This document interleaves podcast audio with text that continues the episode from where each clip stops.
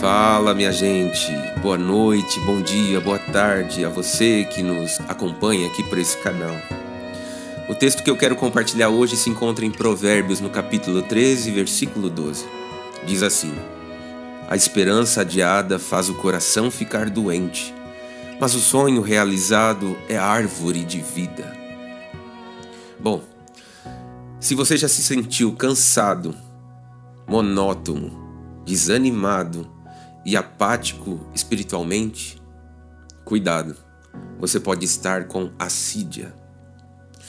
Assídia é uma palavra um tanto estranha e pouco presente na nossa linguagem atual. Deriva da palavra ácido e é tão corrosiva quanto o elemento químico. Ela tem se tornado mal do nosso tempo e pode ser considerada como uma das maiores epidemias dentro das igrejas atuais. A assídia é responsável por causar a preguiça, a falta de iniciativa e a apatia espiritual, e se apresenta frequentemente cheia de insatisfações e de críticas a tudo e todos, seguida de uma tristeza profunda, semelhante à depressão.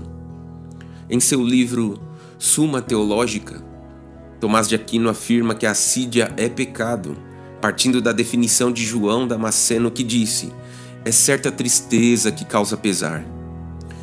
Isso significa que a sídia é uma tristeza que deprime o ânimo do homem de modo que nada lhe agrada, causando-lhe o tédio e uma enorme dificuldade em começar qualquer boa ação.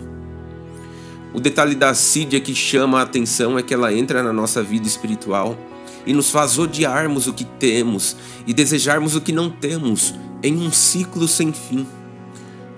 Porém, mais do que isso, a assídia é melhor traduzida como uma indolência espiritual, e os sintomas mais comuns são tédio para orar, deixar de perseverar, dúvidas sobre a autenticidade da própria vocação, falta de coragem, deserto espiritual, inveja, proativismo exagerado, perda do sentido da vida, depressão e até tendências suicidas.